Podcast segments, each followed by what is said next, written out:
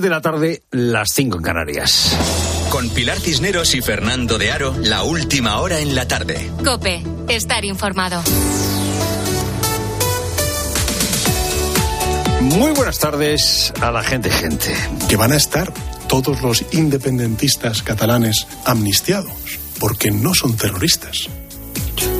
Es verdad, es verdad lo que decía el presidente Sánchez hace un mes ser independentista no es ser terrorista. España es un Estado de Derecho, tener ideas no es cometer delitos y mientras no se esté condenado rige el principio de presunción de inocencia.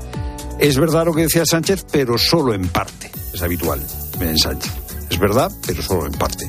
Porque como España es un Estado de Derecho, no es el presidente de gobierno quien determina si alguien es terrorista el presidente del gobierno no es quien determina si se ha cometido o no se ha cometido un delito. Y aunque Sánchez quiso dictar sentencia hace un mes, ahora los jueces del Supremo han decidido investigar a Puigdemont. No, no hay una sentencia. Hay un auto que decide abrir causa, que decide investigar a Puigdemont por un posible delito de terrorismo.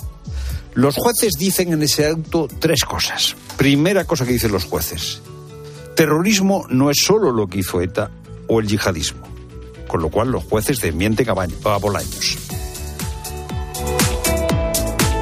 ¿De verdad alguien cree que es comparable el proceso independentista con el terrorismo que sufrió España durante décadas? ¿De verdad alguien lo cree?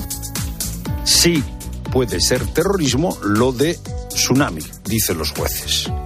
De hecho, los jueces dicen que fue terrorismo eh, toman eh, en cuenta o en consideración eh, un dictamen del Consejo de la Unión Europea y dicen que el terrorismo no es solo lo que hizo ETA o no es solo lo que hace el yihadismo, también hay un terrorismo callejero y para que haya terrorismo no hace falta una organización terrorista.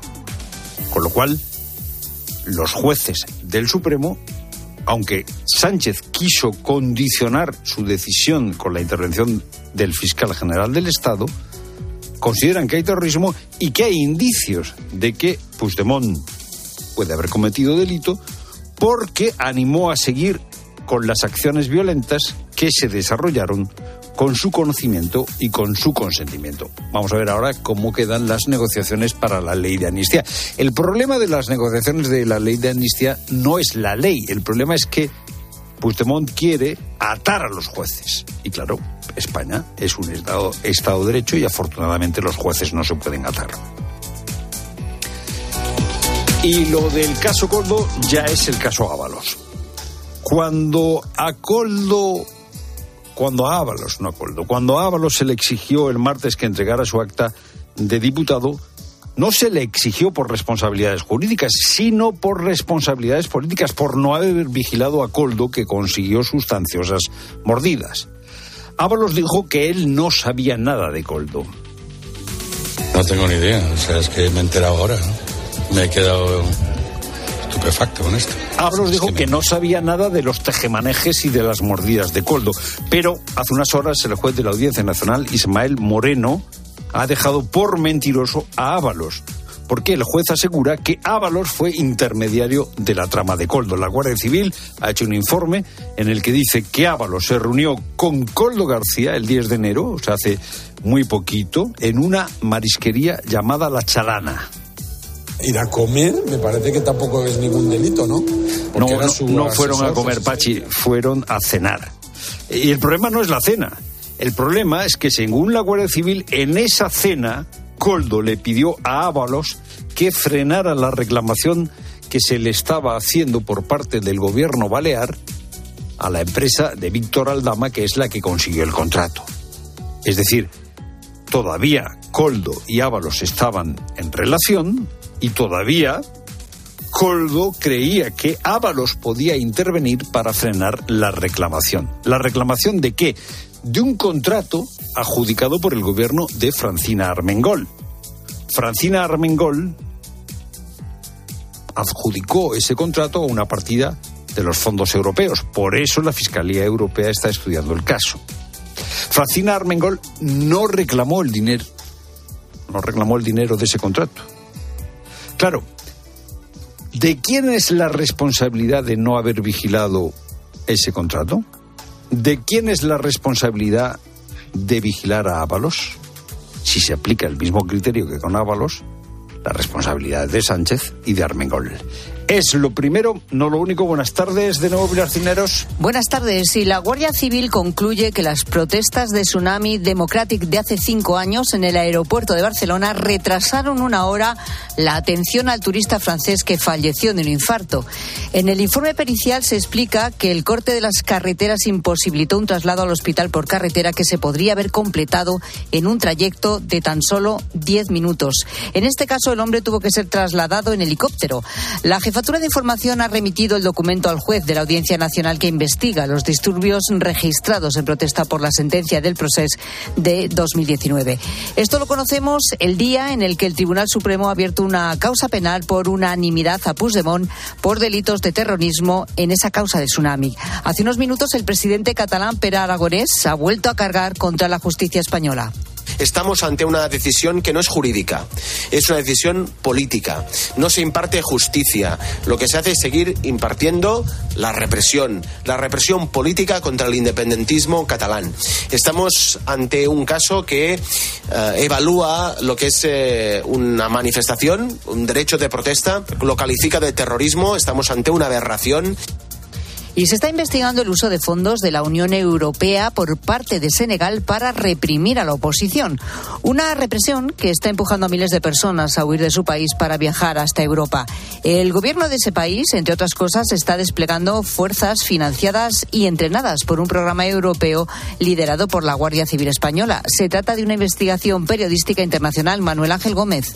La investigación la han realizado la Fundación Por Causa y la cadena de televisión Al Jazeera, una unidad de la Gendarmería de Senegal financiada por la Unión Europea y entrenada por guardias civiles para combatir la inmigración irregular, está siendo utilizada para reprimir protestas. España entrena y equipa unas unidades policiales para reducir el número de migrantes irregulares. Lo que ocurre es todo lo contrario. El gobierno de Senegal utiliza este entrenamiento y este equipamiento que le da España para reprimir a la gente y la gente que hace huir del país. José Bautista, uno de los autores de la investigación, dice que no hay ningún ningún control. Para elaborar este informe han recibido información de diversas fuentes anónimas. Gente de Policía Nacional española, gente de la Gendarmería o fuentes de la Gendarmería senegalesa. Desde por causa cuentan que tanto en el Ministerio de Interior español como en el de Exteriores niegan que estuvieran al tanto de que se empleara esta unidad senegalesa para reprimir protestas. Y en menos de una hora, en la linterna de Cope, vamos a conocer la historia de Alejandro, un niño de 10 años que sufrió un giro inesperado en su vida hace unos meses cuando fue diagnosticado con leucemia. Ahora está en la búsqueda de un donante de médula ósea. El pequeño está ingresado en el Hospital Materno Infantil Princesa Leonor de Torrecárdenas, en Almería, y su madre, María Luisa, se ha convertido en la voz del pequeño. La donación de médula ósea es un proceso más sencillo de lo que pensamos.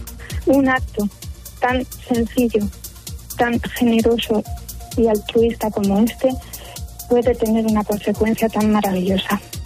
Y hoy vamos a conocer al segundo finalista de la Copa del Rey, Luis Munilla. El que acompañará al Real Club Deportivo Mallorca en la gran final del 6 de abril en la Cartuja. Se decide esta noche, desde las 9 y media en San Mamés, entre Atlético Club y Atlético de Madrid, después del 0-1 de la ida para el equipo vasco. Última hora del Atlético, José Ángel Peña.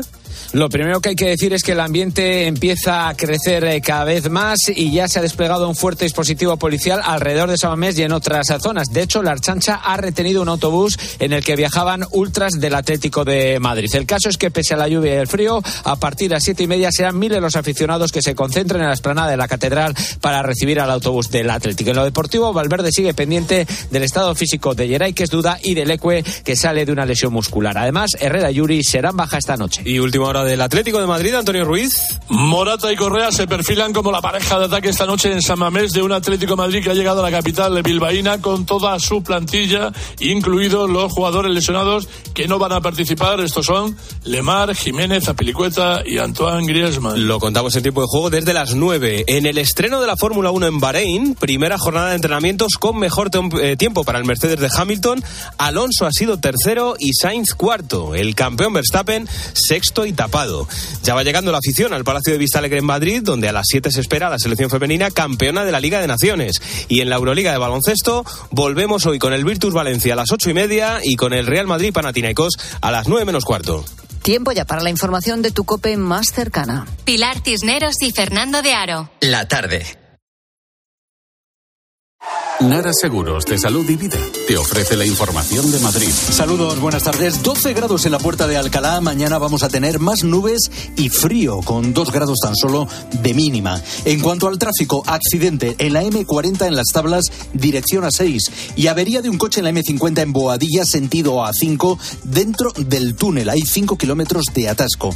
Dificultades también en ambos sentidos. A1 Alcobendas y de entrada A2 Torrejón y de salida A3 Rivas a4 Pinto y A6 El Lo peor de la M40 en Hortaleza y Coslada hacia la A3 y Pozuelo dirección A5. El Ayuntamiento de Guadarrama ha concedido licencia para la ejecución de 58 viviendas de protección pública que se levantarán en la zona de las laderas, cofinanciadas por la Comunidad de Madrid y los fondos europeos. Y la comunidad precisamente reformará la, reforzará la formación tecnológica de los madrileños. Sigue con la tarde.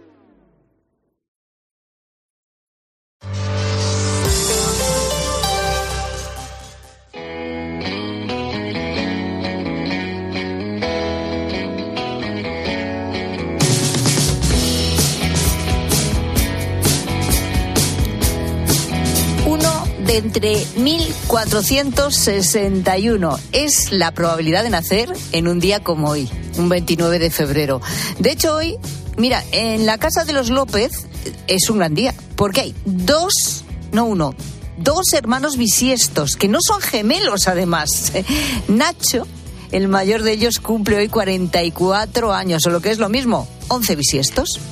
Yo nací el 29 de febrero de 1980 y en 1974 vino mi hermana al mundo, no pude tener mejor regalo de cumpleaños y eso sí, pues no lo pude celebrar con mis padres porque obviamente mi madre estaba en el hospital dando luz a mi hermana, mi padre ahí estaba con ella.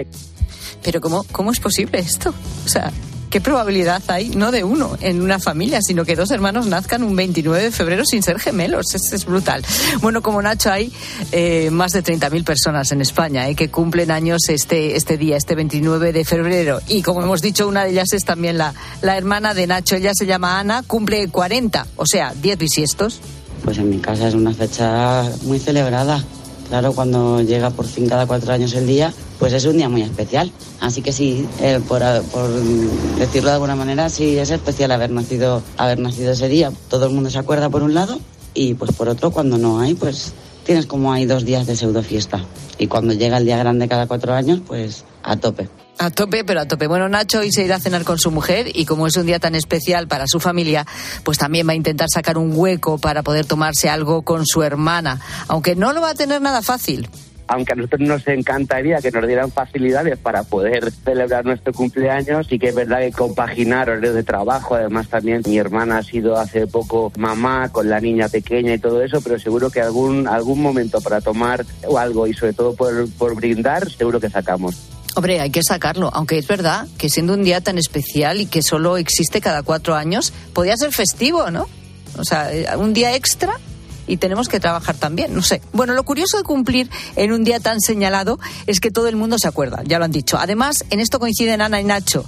A ellos lo que realmente les hace ilusión es celebrarlo cada cuatro años. Sí que es verdad que nosotros el sentimiento que tenemos es más de febrero, ¿no? Pero lo cierto es que a nosotros ya cuando eres adulto lo que te gusta celebrar tu cumpleaños es el 29 de febrero, ¿no? Porque yo te pongo un, un ejemplo. Nochevieja es el 31 de diciembre. Pues celebrar Nochevieja el día 30 no tendría sentido. Que sería lo que pasaría si celebráramos nuestro cumpleaños el día 28.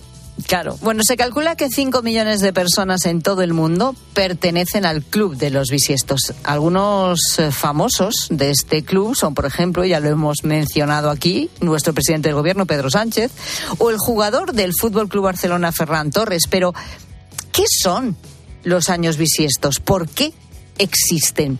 Jorge Alcalde es divulgador científico de este programa. Nos acompaña a esta hora todos los martes y jueves. ¿Cómo estás, Jorge? Muy buenas tardes, ¿qué tal? Qué casos más curiosos, porque que dos hermanos hayan nacido un 29 de febrero sin ser gemelos también tiene tela, ¿eh? La es, probabilidad ay, es muy chiquitita, muy efectivamente, pero puede ocurrir. Hombre, ya, está clarísimo, porque puede... al fin y al cabo todo lo que es probable es puede posible. ocurrir, claro, como Ana y Nacho. Bueno, ¿y, ¿y por qué hay años bisiestos? Bueno, es muy fácil porque nosotros como seres humanos estamos acostumbrados desde tiempos inmemoriales, por lo menos las culturas que hemos utilizado el calendario solar, ¿no? a, eh, a dividir el año en 365 días, que es lo que aparentemente tarda el Sol en dar una vuelta completa, la Tierra en dar una vuelta completa al, al Sol en su órbita, pero realmente eso no ocurre así. La Tierra no es tan exacta. De hecho, la órbita, la, la, duración de lo que se llama año trópico, que es el tiempo que tarda la Tierra en dar una vuelta completa uh -huh. alrededor del Sol, es 365 días, 5 horas, 48 minutos y 45 con 10 segundos. Vaya, hombre. Más o menos. No es exacto porque hay algunas variaciones que le producen algunos pequeños eh, cambios. ¿no? Es decir, estos son 365 días y 24,21. Algo, parecido a 365 días y un cuarto. Cada año hay un cuarto de día que perdemos. Y por lo tanto, cada cuatro años, la diferencia entre el año trópico, el año, lo que tarda la Tierra en dar la vuelta al Sol, y el año civil es de un día. Hay que ponerle un día más para no descompensarlo. Y eso ya lo hicieron hace mucho tiempo. Ya lo hacían los antiguos egipcios, que modificaban el año un poco a su criterio. De repente había un año que tenía cinco o diez días seguidos, ¿no? Eh, extras, un año diferente al resto.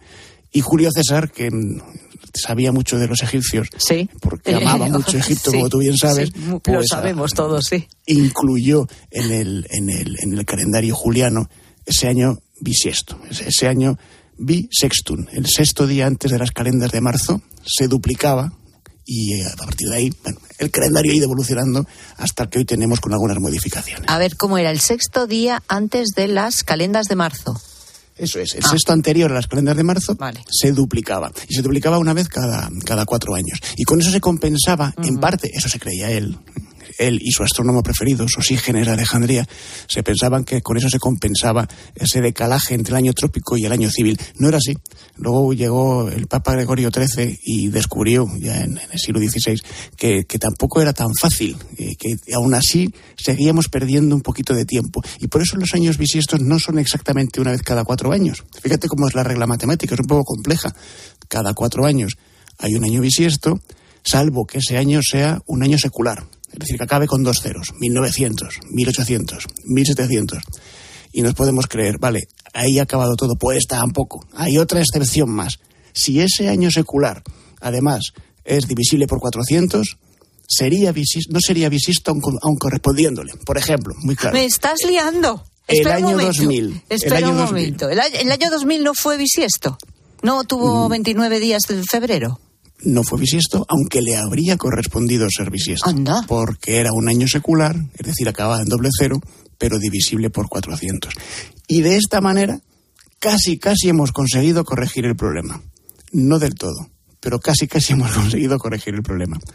Y te digo que no del todo porque dentro de 3.300 años habrá que tomar la decisión de qué hacemos con nuestros días extras, porque incluso así la diferencia entre el año trópico, el año de, del Sol, y el año civil sigue siendo de apenas unas milésimas de segundo cada año. Así que dentro de 3.300 años las generaciones posteriores tendrán que volver a hablar de esto y van a arreglarlo. tener un problemón dentro de 3.000 años que no veas con esto. Se les va a ir acumulando ahí los segundos y verás tú. A ¿Tú ver, te creías que era fácil esto de Pues, cada cuatro pues- años un pues bisiesto? sí, Pues, no, no Pensaba que con ese sencillo, no ajuste ya se arreglaba todo el problema. Y ahora resulta que tampoco. No, de verdad. Bueno, en fin, qué lío.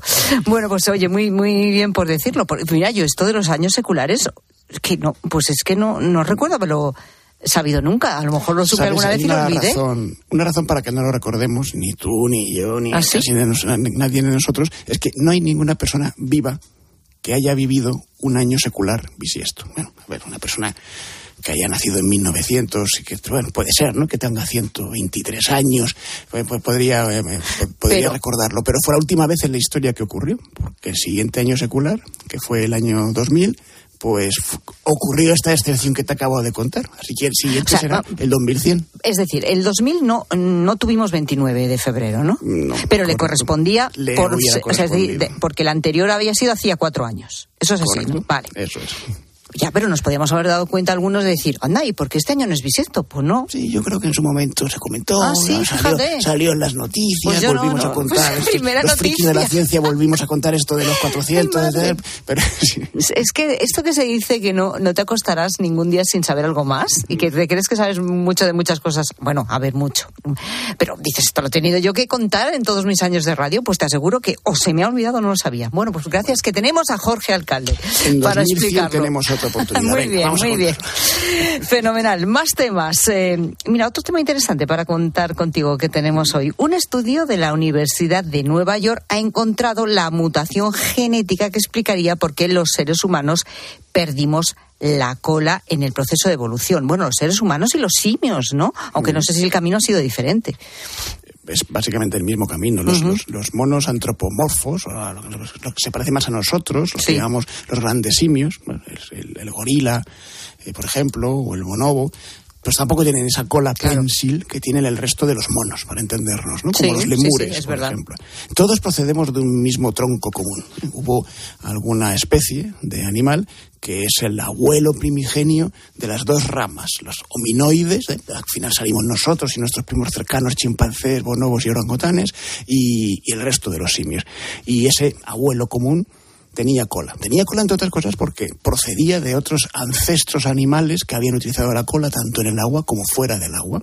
Bueno, ¿qué es lo que ocurrió para que solamente esta parte de los grandes simios y los seres humanos la perdiésemos? Pues se acaba de descubrir. Se ha descubierto que fue la mutación de un solo gen, un gen que se llama TBXT. Esa mutación que pudo ocurrir hace bastantes millones de años y que generó que uno de esos ancestros de los simios actuales perdiese la cola. Y, y además es que es un gen que está relacionado, curiosamente, con la aparición también de esta extremidad en los ratones, por ejemplo, y en otros animales. Cuando este gen, que es lo que han hecho los científicos, se modifica en laboratorio en un ratoncito, pues este ratoncito no le crece la cola o le crece una cola muy chiquitita, una especie de pequeña eh, protuberancia. Pero ¿y, y por qué? ¿Por qué, qué- ¿Por qué dicen los científicos que perdimos la cola? Esa es la gran pregunta, que ni siquiera ellos son todavía capaces de contestar bien. Pudo ser una mutación azarosa. El azar produce mutaciones en nuestros genes, el, el ambiente o simplemente la duplicidad de los genes cuando se van replicando una y otra vez en las células en el interior del organismo de un ser vivo. Pues se puede producir que la combinación de esas letitas genéticas produzca una mutación, un gen algo diferente al original. La mayoría de estos casos, pues no pasa nada, la, la especie no recibe ninguna ventaja ni, des- ni desventaja evolutiva, pero en algunas ocasiones ocurren cosas como esta, que ese gen es importante para algo tan serio como la cola de un simio. Lo que los científicos no saben responder es por qué ese simio sobrevivió. Porque en teoría estaba en peores condiciones que claro. el resto. Él estaba acostumbrado a no caerse de los árboles y utilizar la cola para defenderse, por ejemplo. ¿no? Bueno, pues ese es el gran misterio que no sabemos. ¿Qué ventaja evolutiva le produjo a ese ancestro nuestro carecer de cola que terminó derivando en lo que hoy somos? Y que tenemos, bueno, pues tenemos una pequeña protuberancia, el coxis, que según Darwin era el, el remedo de aquella cola que algún día tuvieron nuestros antecesores. Qué interesante. Oye, y una cosa más, eh, esta noticia sí que me parece además sorprendente y quería comentarla contigo, aunque fuera eh, brevemente. Eh, hay un estudio realizado con plantas de- del pimiento y resulta que ha demostrado que estas especies son capaces de reconocer los cadáveres de otras plantas similares y activan sus propias defensas para protegerse. A mí esto me da un poco de yuyu. No, pero fíjate que esto lo han sabido los agricultores desde hace tiempo. ¿eh? A Por ver, ¿en qué sentido? Hay una, Cuéntame. hay una técnica de cultivo que, sobre todo con, con el brócoli o con el repollo, con este tipo de, de vegetales, que consistía desde los años 90 en mm, enterrar la, la, eh, la- la pieza de, esa, de- de ese vegetal para que al año siguiente en la nueva cosecha recibiese los beneficios de las moléculas que estos cadáveres de los ante- anteriores, vegetales habían dejado en el suelo.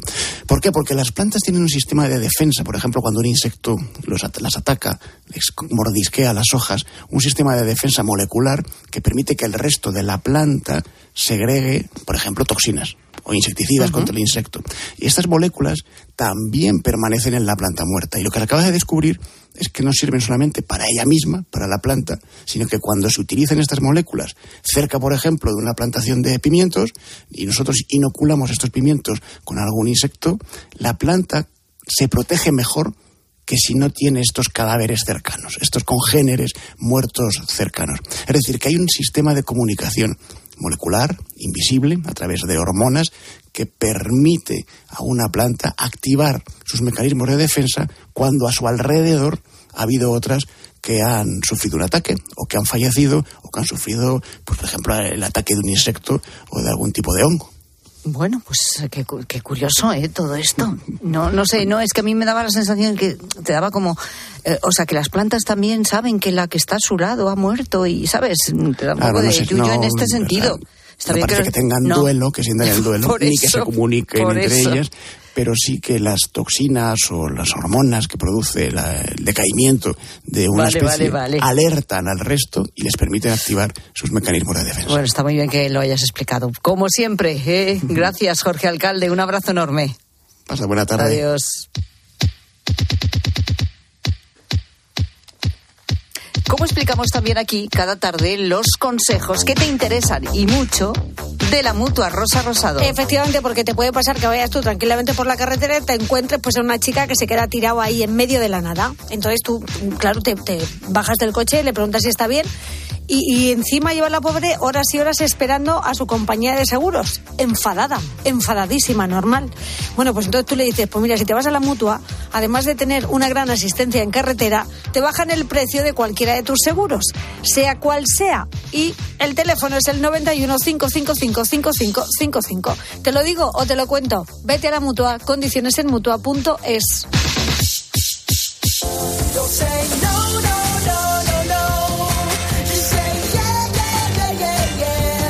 Pues da para mucho esto de los bisiestos, ¿eh? en todos los sentidos. Hoy es 29 de febrero y queremos hablar con gente que cumple años en este día. Eh, si te gusta, si no, si lo celebras por todo lo alto, pero solo cada cuatro años.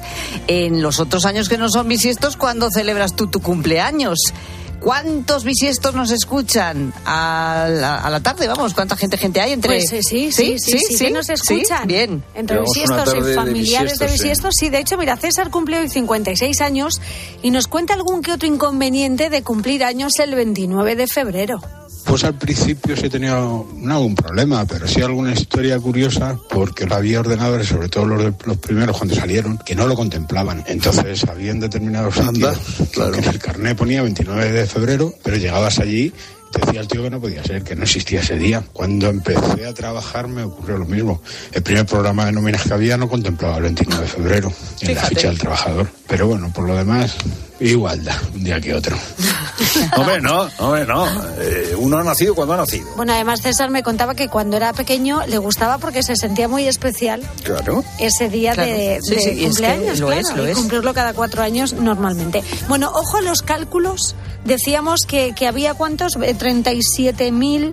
eh, Sí, unos 37.000 en España. En España. Bueno, e- este oyente cogió la calculadora. Buenas tardes. Eh, mira, os acabo de escuchar que en España había unos 37.000 personas que habían nacido el 29 de febrero y habéis hecho el comentario de que os parecían pocos. Eh, si tenemos en cuenta que eso es cada cuatro años, si el 29 de febrero existiera cada año, serían, serían 37.000 por cuatro, 148.000 personas las que habrían nacido en un 29 de febrero. Si multiplicamos eso por los 365 días de media que pueden nacer el mismo número de personas cada día del año, más o menos, pues nos daría que seríamos 54 millones de españoles cuando realmente estamos eh, entre 47 y 48 millones.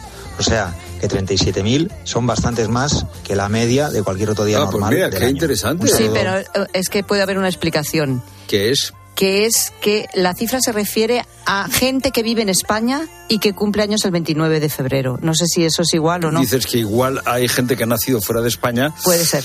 Bueno, y luego es que no todos No, al los... revés. me- O- Bueno, sí, claro, que sí, sí, tienes y- razón. o sea, razón. que, que- que hay gente que... O sea, eh, hemos pasado de Pero que bueno, puede- 37.000 puede- eran... Puede tener razón el oyente. Eh, eran poco y ahora eh, con la estadística en la mano, como nos ha mostrado el oyente, eh, hay más, eh, o sea, estamos por encima de la media. Claro, estamos sí, por sí, encima de la parece media. ser.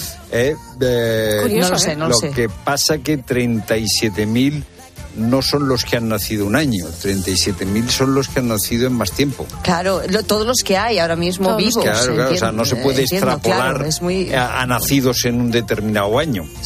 Estamos comparando eh, uvas con manzanas, peras con eh, albaricoque. Pero aún así hay muchos, ¿eh?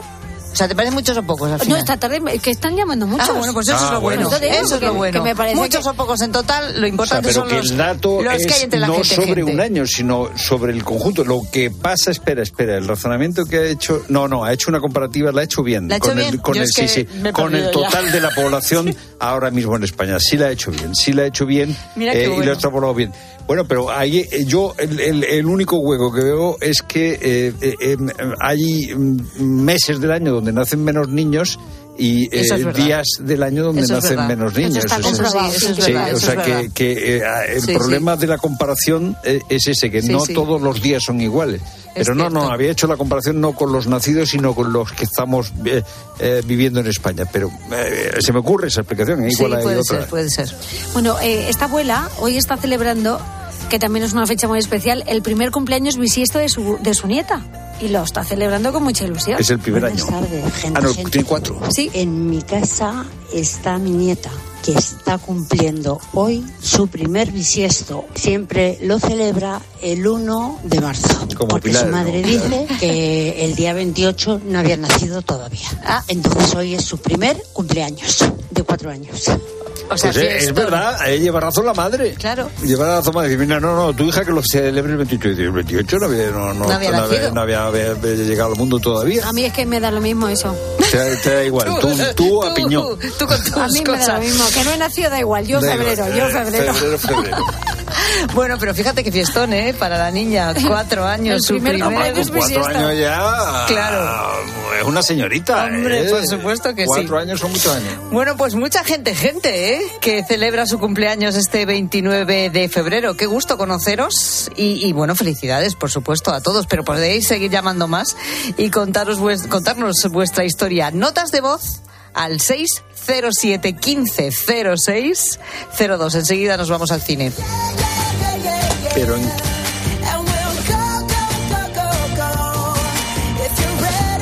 Pilar Cisneros y Fernando de Aro. La tarde. Cope, estar informado. Al caer la tarde, Expósito.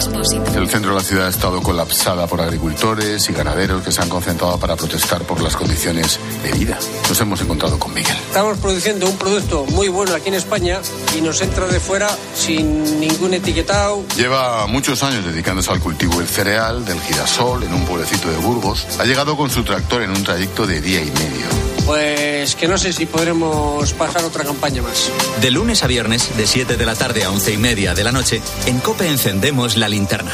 Con Ángel Expósito. Las oportunidades pasan volando, como el 25% en aire acondicionado Fujitsu. Con máxima eficiencia, 19 decibelios y wifi. Además, 10% en la instalación, financiación hasta en 24 meses y mucho más. 25% en aire acondicionado Fujitsu en tienda web y app del Corte Inglés. ¡Vuela! Solo hasta el miércoles 20 de marzo. Consulta condiciones y exclusiones en elcorteingles.es. Si estás de fin de semana en un balneario pero no consigues relajarte porque estás pensando si van a entrar en tu casa, te interesa el seguro de hogar de línea directa, que es tan completo que además de ahorrarte una pasta, incluye cobertura por ocupación ilegal y se encarga de todo lo importante en caso de que ocupen tu vivienda, para que siempre estés tranquilo. Cámbiate y te bajamos el precio de tu seguro de hogar, sí o sí. Ven directo a lineadirecta.com o llama al 917-700-700. El valor de ser directo. En Carglass te ofrecemos el mejor servicio y de forma respetuosa con el medio ambiente. Por eso, nuestros talleres cuentan con contenedores específicos para reciclar los parabrisas sustituidos y otros cristales y así darles una segunda vida. Carglass cambia, Carglass repara. 29. Tus nuevas gafas graduadas de Sol Optical. Estrena gafas por solo 29 euros. Infórmate en soloptical.com. Escuchas la tarde. Y recuerda, la mejor experiencia y el mejor sonido solo los encuentras en cope.es y en la aplicación móvil. Descárgatela. Madrid no es cualquier ciudad. Madrid se siente diferente. Este 28 de abril, siente Madrid y ven a correr kilómetros de rock and roll que recordarás para siempre en el Zurich Rock and Roll Running Series Madrid. Disfruta de sus distancias, maratón, media maratón o 10 kilómetros. Últimas inscripciones en rockandrollmadridrun.com. Patrocinador principal Adidas. La relación se hace más intensa cuando no hay distancia. Acércate más, siente más. Cupra León. Ahora por 27.900 euros con 5 años de garantía y mantenimiento. PVP en Península y Baleares para unidades en stock financiando con Volkswagen Bank. También híbrido enchufable. Descubre más en cupraoficial.es. ¿Qué sorte ti veches? O golpe non tocou o radiador, é chapa. Con el seguro de coche de línea directa no solo te ahorras una pasta, sino que además puedes escoger el taller que quieras aquí o en las Rías Baixas. Y si eliges taller colaborador, también tienes coche de sustitución garantizado y servicio de recogida y entrega. Cámbiate ahora y te bajamos el precio de tu seguro de coche, sí o sí. Ven directo a lineadirecta.com o llama al 917-700-700. El valor de ser directo. Consulta condiciones.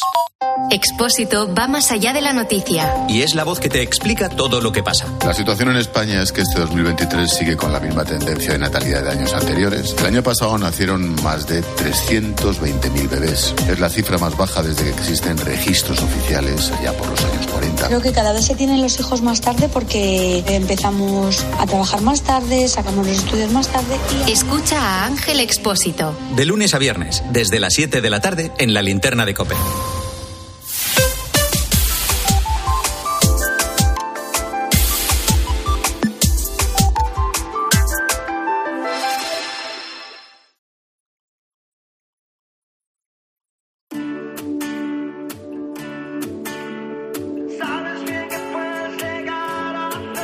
Pilar Cisneros y Fernando de Aro. La tarde. Cope, estar informado.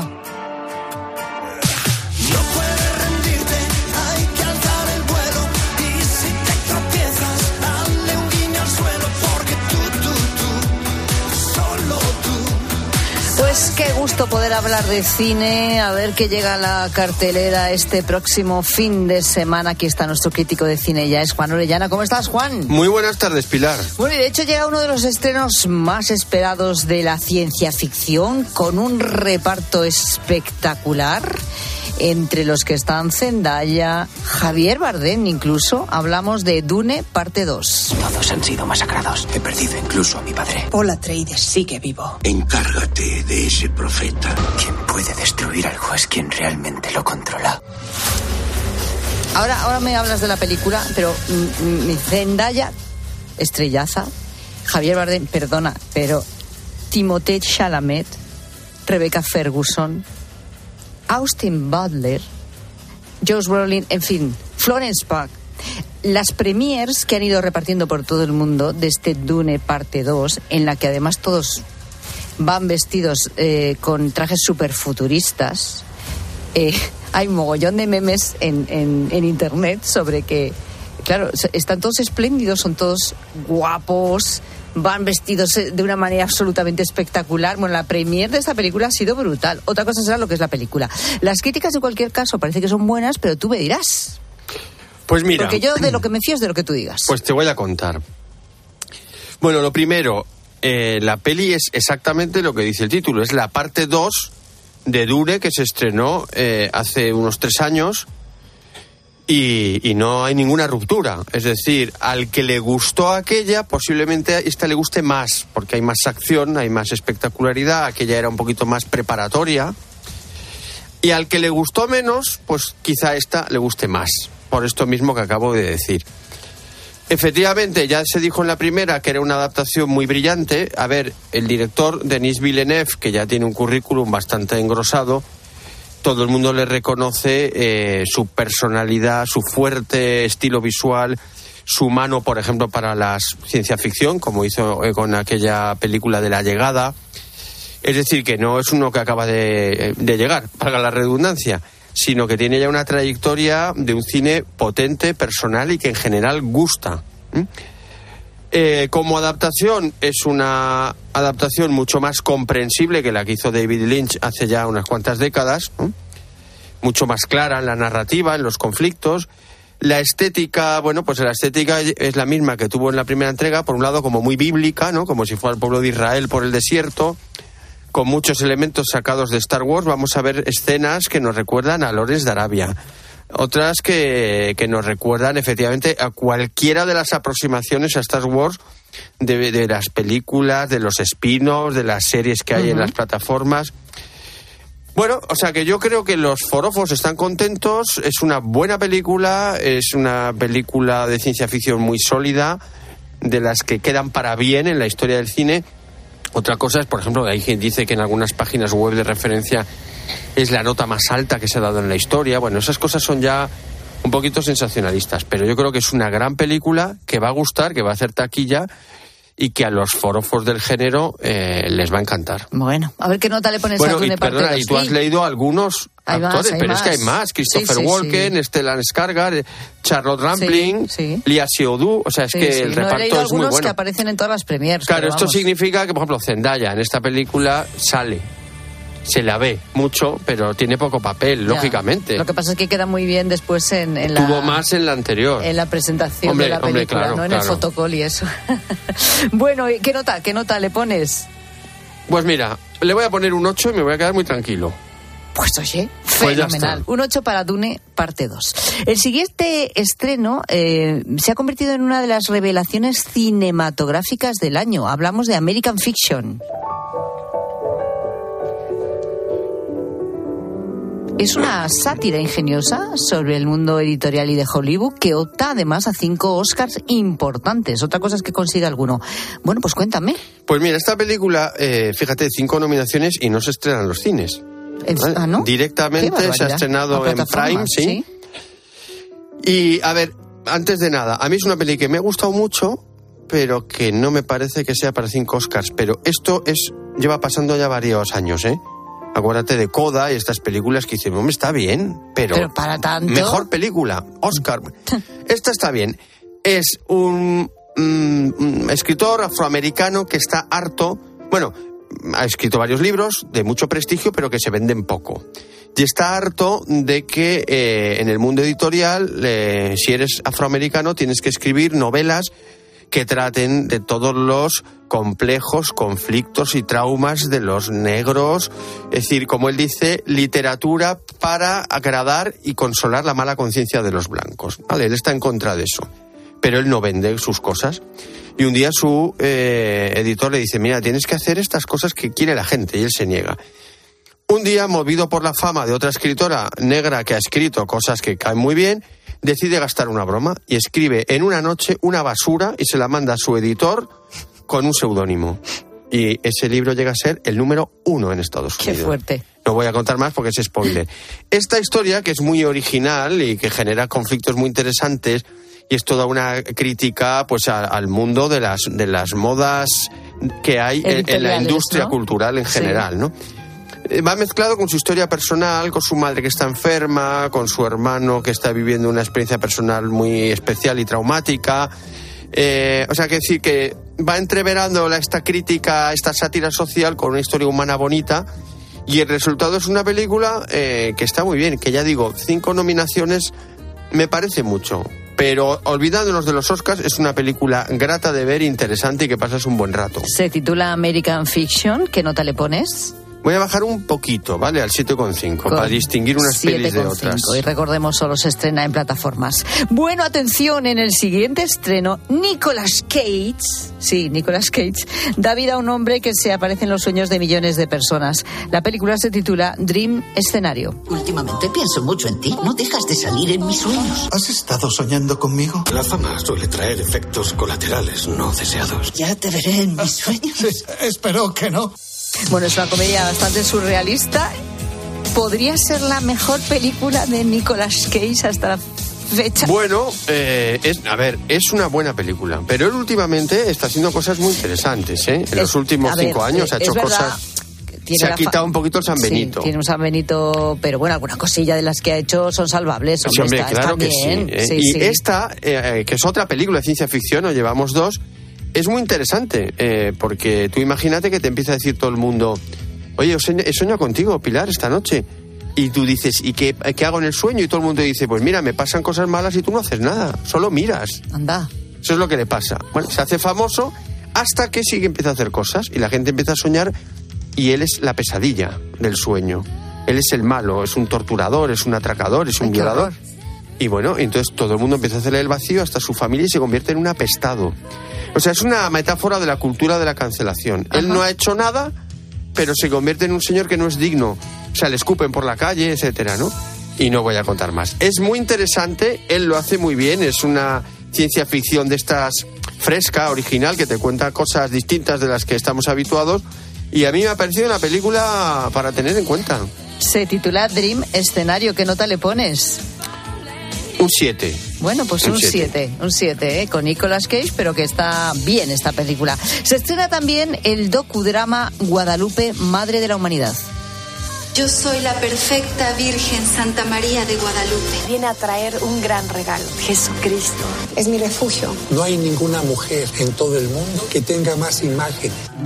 Bueno, el pasado y presente de la patrona de México, eh, la Virgen de Guadalupe, que por otro lado eh, ha protagonizado más películas o se le han dedicado más documentales. Hombre, este documental tiene como tres líneas. Una histórica, que hacen una recreación de lo que fue la aparición de la Virgen al indio Juan Diego, con una transcripción literal de todo lo que queda en los documentos de aquella época. Esa parte está muy bien. Luego hay otra parte que cuenta lo que es la devoción en el mundo a la Virgen de Guadalupe, que es muy variada eh, y muy curiosa. ¿no? Hay escenas históricas como cuando Juan Pablo II, ya muy enfermo, decide contra la voluntad de sus médicos de viajar a México para canonizar a Juan Diego, ¿no? Y luego hay testimonios de personas que han vivido, sobre todo en temas de salud, milagros atribuidos a la intercesión de la Virgen de Guadalupe. Esta fórmula que ya ha usado el director varias ocasiones, Andrés Garrigo, bueno, pues hace como tiene como resultado un documental que por un lado es muy informativo, también es emocionante, eh, interesante, es decir, es una- un producto pues para un público muy diverso y está muy bien. ¿Qué nota le pones? Subimos otra vez al 7,5. 7,5 para Guadalupe, Madre de la Humanidad. Bueno, ya sabes que en 13 siempre puedes elegir buen cine de cara al fin de semana, pero atención a la película que nos propone Juan. Le condeno a cumplir dos cadenas perpetuas consecutivas, una por cada una de sus víctimas. Que se cumpla. Es Cadena Perpetua, un relato de Stephen King con Tim Robbins, con Morgan Freeman. Fíjate, yo eh, que soy una persona que no me gusta nada las pelis carcelarias, esta película me pareció ya Es en su momento, madre mía, qué peliculón. Pero fíjate, Qué barbaridad. tú has dicho su momento, porque tú estuviste, o sea, cuando se estrenó Sí, y sí. yo, y ahora ya está Es en un programa 90 que es se del llama 94. Classics. Ya, bueno, pues sí, Classics. es que ya somos unos clásicos nosotros Pues sí, también. es un clásico moderno, eh, pero ya es un clásico porque es como tú has dicho, una película con un guion, unas interpretaciones tan impresionantes que se ha convertido en unas décadas en un clásico. Yo es. creo que la gente de nuestra generación la habrá visto, pero quizá la gente joven no y tiene una ocasión estupenda porque es una película que merece mucho la pena ver. Imprescindible. ¿Que la podemos ver cuándo? Pues el viernes, mañana, en el programa Classic, como a las 10 menos cuarto de la noche, en 13 Televisión. Pues cadena perpetua. Como dice Juan, merece la pena verla. Juan Orellana, Hasta crítico la de semana cine. que viene. Venga, adiós, Adiós. gracias. Estás escuchando La tarde de Cope. Y recuerda que si entras en cope.es, también puedes llevar en tu móvil las mejores historias con Pilar Cisneros y Fernando de Aro. Te lo digo o te lo cuento. Te lo digo. Encima de que traigo a mi hijo, le subes el precio del seguro. Te lo cuento. Yo me lo llevo a la mutua. Vente a la mutua con cualquiera de tus seguros. Te bajamos su precio, sea cual sea. Llama al 91 555 5555. 91 555 5555. Te lo digo o te lo cuento. Vente a la mutua. Condiciones en mutua.es. Descubre los diseños exclusivos y los productos innovadores de las tiendas porcelanosa. Piezas de gran formato, griferías con sistemas de ahorro, cocinas de inducción invisibles. La casa de tus sueños está en porcelanosa. Y ahora, del 1 al 16 de marzo, aprovecha los días porcelanosa con descuentos muy especiales. Porcelanosa. Desde que hace dos años comenzó la guerra, la Iglesia en Ucrania está entregada a los más necesitados. Ahora necesita, con tu ayuda, sanar las heridas psicológicas de la gente porque el trauma es infinito. En esta cuaresma, ayuda a la Iglesia en Ucrania a llevar su cruz con COPE y ayuda a la Iglesia necesitada. Llama ahora al 91 725 92 12 o dona en ayudaalaiglesianecesitada.es. Estimados viajeros, verano a la vista. El verano está más cerca de lo que crees. Reserva tu viaje con Holiday para las vacaciones de verano a Ribera Maya, Punta Cana o Cayo Santa María. Consigue un cupón regalo de hasta 600 euros en el corte inglés. Hazlo ya y anticipa tu reserva. Consulta condiciones en viajes el corte inglés. Escuchas la tarde. Y recuerda, la mejor experiencia y el mejor sonido solo los encuentras en cope.es y en la aplicación móvil. Descárgatela. 29. Tus nuevas gafas graduadas de Sol Optical. Estrena gafas por solo 29 euros. Infórmate en soloptical.com. Tenemos vientos que impulsan el país de Finisterra Tarifa. 1.300 saltos de agua. Y 2.500 horas de sol al año que pueden iluminar todo un país. Tenemos una materia prima inagotable. Y la capacidad de transformarla en una fuerza imposible de frenar. Solo nos falta creérnoslo. Hay luz en el futuro y es eléctrica. ALEC, Asociación de Empresas de Energía Eléctrica. EDP, Endesa e Iberdrola. Quiero explorar sin importarme cuando volver el exterior. Quiero formar parte de él. Vale, bichito. Nos vamos a Disneyland París. Reserva durante Semana Mágica en viajes el corte inglés sin gastos de cancelación. Precio de referencia 144 euros por persona y noche en el Disney Hotel Cheyenne con entradas incluidas. Plazas limitadas. Consulta condiciones. Ven a Disneyland París con viajes el corte inglés volando con Iberia. Por la noche en la radio. Todo lo que ocurre en el deporte y las exclusivas de Juanma Castaño. Justo ahora está compareciendo en directo y en castellano Luis Enrique, el técnico del PSI. A ver qué es lo que dice el partido. Qué gran equipo, qué manera de competir. De lunes a viernes de once y media de la noche a una y media de la madrugada, todo pasa en el partidazo de Cope. El número uno del deporte.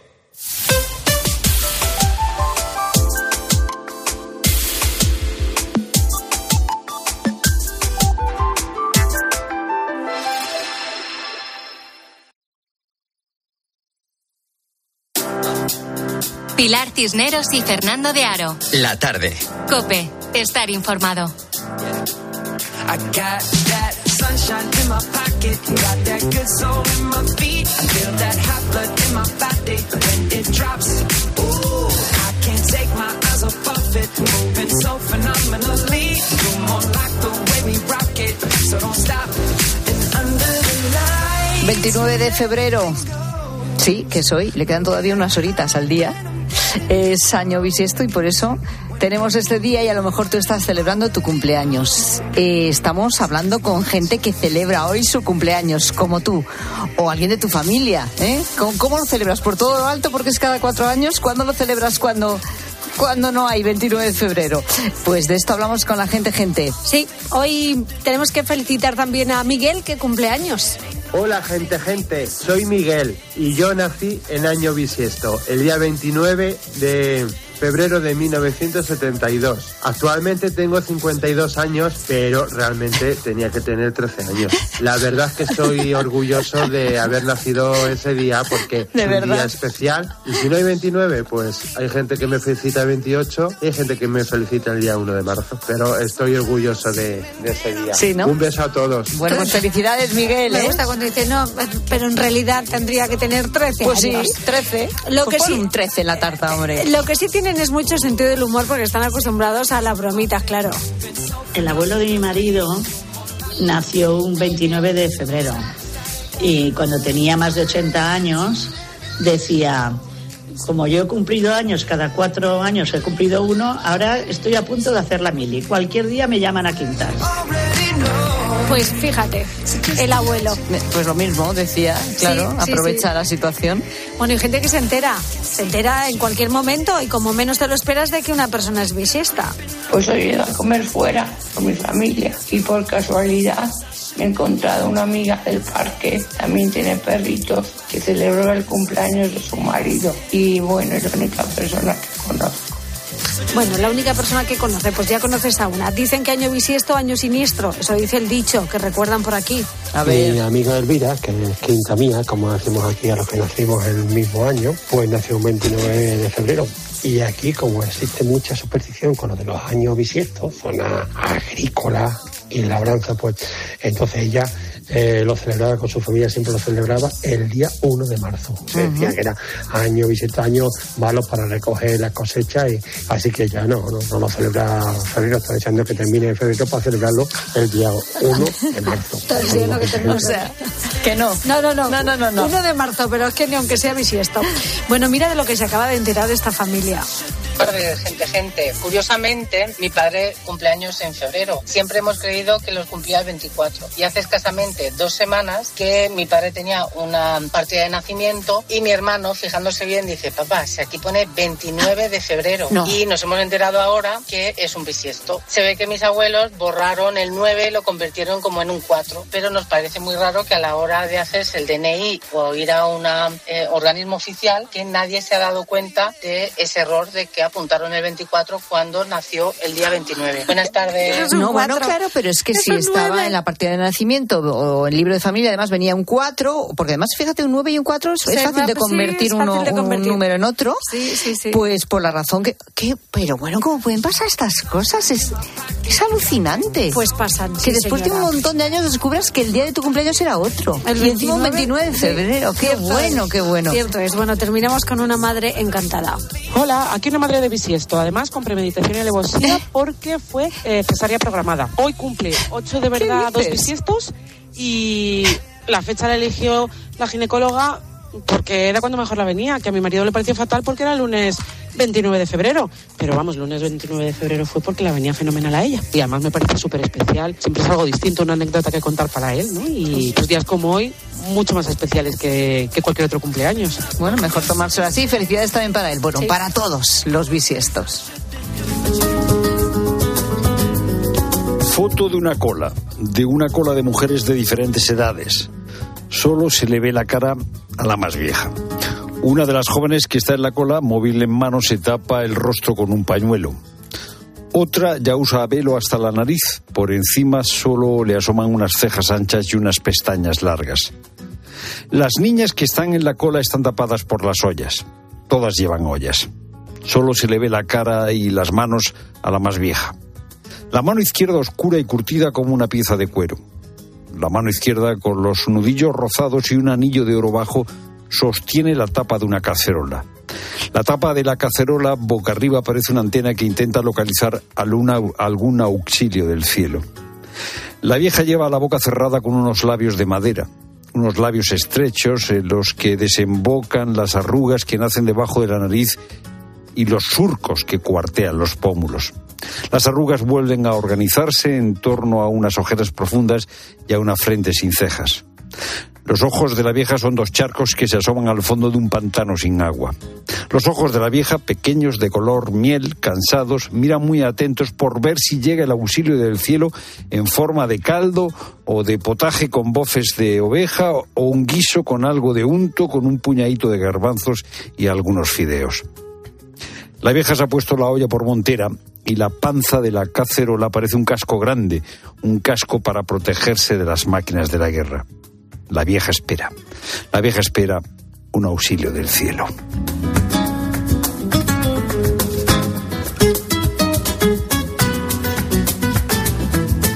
Dos minutos para las siete.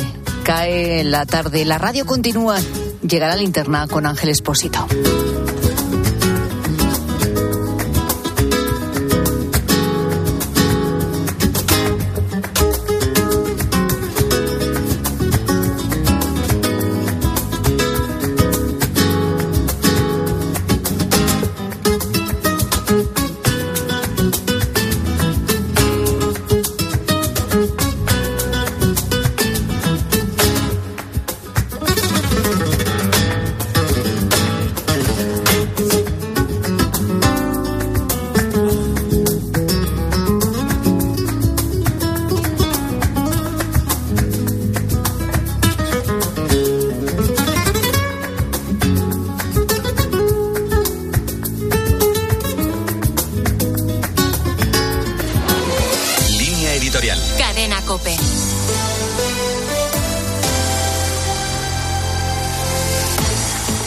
Unanimidad de la Sala de lo Penal del Tribunal Supremo es incontestable. Lo es simple y llanamente porque en la causa sobre Tsunami Democratic se ha pronunciado en el ejercicio de sus competencias y de acuerdo con la ley. La politización de la justicia es un virus que algunos pelean por inocular en el sistema, con la única intención de sustraerse al imperio de la ley y de paso deslegitimar a quienes cumplen con el deber de juzgar. Si Puigdemont es culpable de un delito de terrorismo o no lo es, lo dirá la justicia y no las conveniencias de un y de su presidente. Una vez abierta la causa, el eurodiputado Puigdemont y el diputado catalán Wagensberg, el que recientemente huyó a Suiza, podrán ser oídos con todas las garantías durante la investigación. La Sala de lo Penal del Supremo considera la exposición razonada del magistrado García Castellón acerca de la participación de Puigdemont y Wagensberg en unos hechos que pueden ser calificados de terrorismo. La Junta de Fiscales del Supremo había apreciado lo mismo, mientras que la teniente fiscal disentía de todos ellos. La competencia técnica de todos los citados es la que les acredita para pronunciarse con la garantía de que en último término nada ni nadie puede imponerse sobre la ley penal y lo que ésta tipifica como delito de terrorismo. Si hay buenas noticias en esta historia, que las hay, es que los mecanismos institucionales funcionan. Necesitan su tiempo, pero funcionan. Y esta es la principal garantía de una democracia constitucional en la que ni el Ejecutivo, ni el Parlamento, ni tampoco la Judicatura pueden escapar del